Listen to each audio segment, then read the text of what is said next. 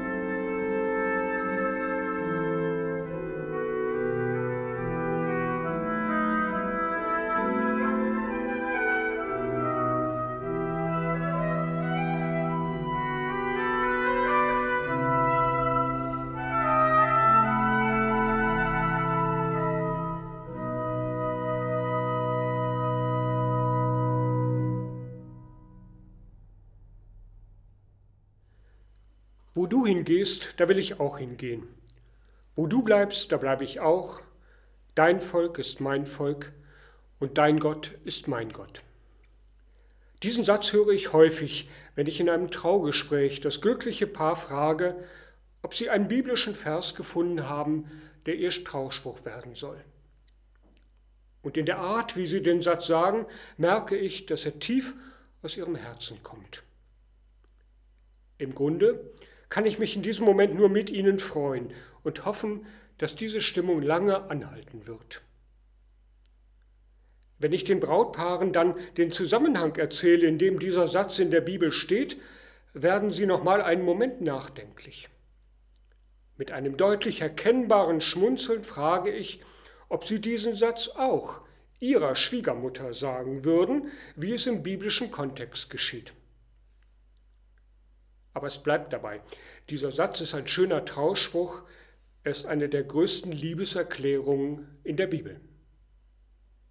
Wo du hingehst, da will ich auch hingehen. Wo du bleibst, da bleibe ich auch. Dein Volk ist mein Volk und dein Gott ist mein Gott. Die Worte sind aber ganz im Gegensatz zu ihrem schönen Klang in einer dramatischen Situation entstanden. Es ist die Zeit um das Jahr 1000 vor Christus. In Bethlehem herrscht Hungersnot. Mittendrin eine kleine Familie, Elimelech und Noomi und ihre zwei Söhne. Um nicht zu verhungern, verlassen sie ihre Heimat und gehen in das Land Moab, zu dem es eigentlich ein gespanntes Verhältnis gab. Der Hunger treibt sie. In Moab gibt es jedoch auch Leute, denen die Herkunft dieser fremden Familie nicht so wichtig ist. Sie sehen die Not und sind bereit, sie unter sich heimisch werden zu lassen. Die jüdische Flüchtlingsfamilie wird aufgenommen und darf bleiben. Die Kinder werden wieder fröhlich und wachsen heran mit moabitischen Freunden. Als die Zeit reif ist, heiraten die Söhne zwei junge Moabiterinnen. Eine von ihnen ist Ruth. Doch leider ist das Glück nur von kurzer Dauer. Elimelech, Noomis Mann, wird krank und stirbt. kurze Zeit später auch die beiden Söhne. Nun hält Noomi nichts mehr. Aus dem Land des Überlebens ist für sie ein Land des Todes geworden.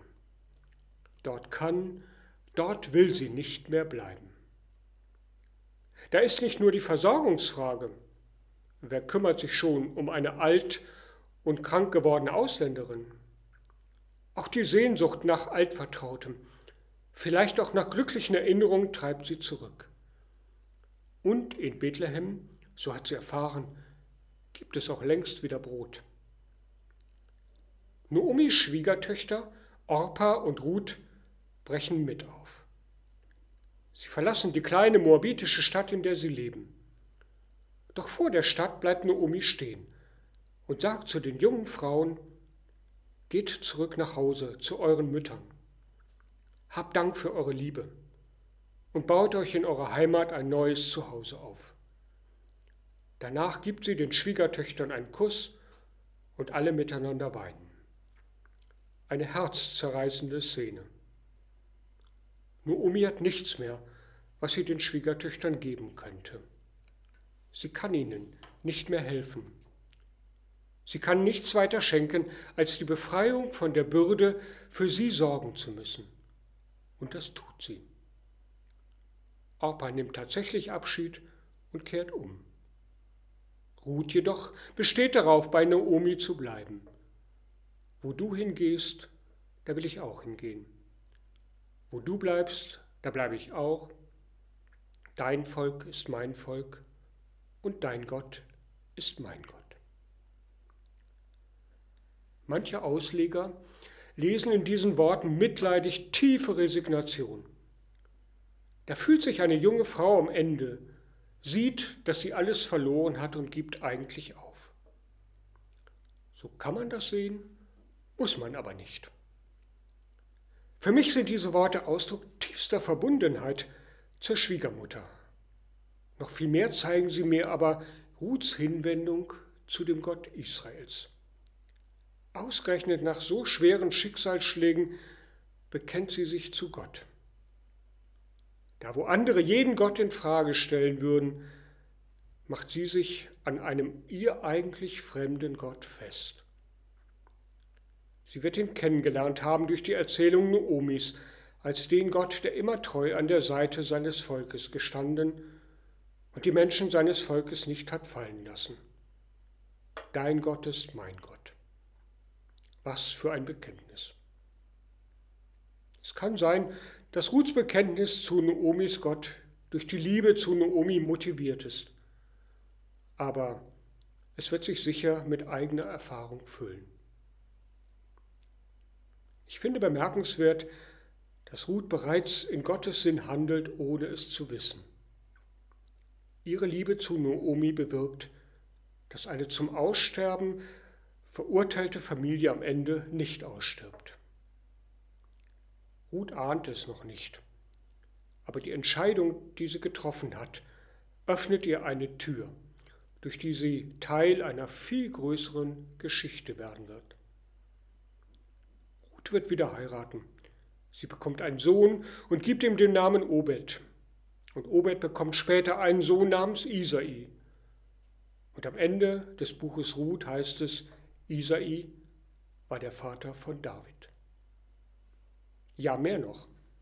Aus dem Geschlecht Davids kommt schließlich der verheißene Messias. So wird Ruth, diese Angehörige eines israelfeindlichen Volkes, schließlich Teil des Stammbaums Jesu. Wo du hingehst, da will ich auch hingehen. Wo du bleibst, da bleibe ich auch. Dein Volk ist mein Volk und dein Gott ist mein Gott. Eine der größten Liebeserklärungen in der Bibel. Durch sie hindurch aber macht Gott seine Liebeserklärung. Eine Liebeserklärung, die schließlich in Jesus ihren Höhepunkt findet. Gott schreibt seine Geschichte mit den Menschen. Und die endet nicht an den Grenzen zwischen Völkern, an Verhältnissen der Zeit, an traurigen Ereignissen. Wer weiß, was Gott für eine Geschichte mit uns in diesem neuen Jahr schreibt. Seine Einladung, sich für ihn neu zu entscheiden, die lese ich in der anrührenden Geschichte von Ruth. Und sie stimmt mich zuversichtlich. Nicht nur Ruth bekennt sich zu Gott, sondern Gott zu uns Menschen.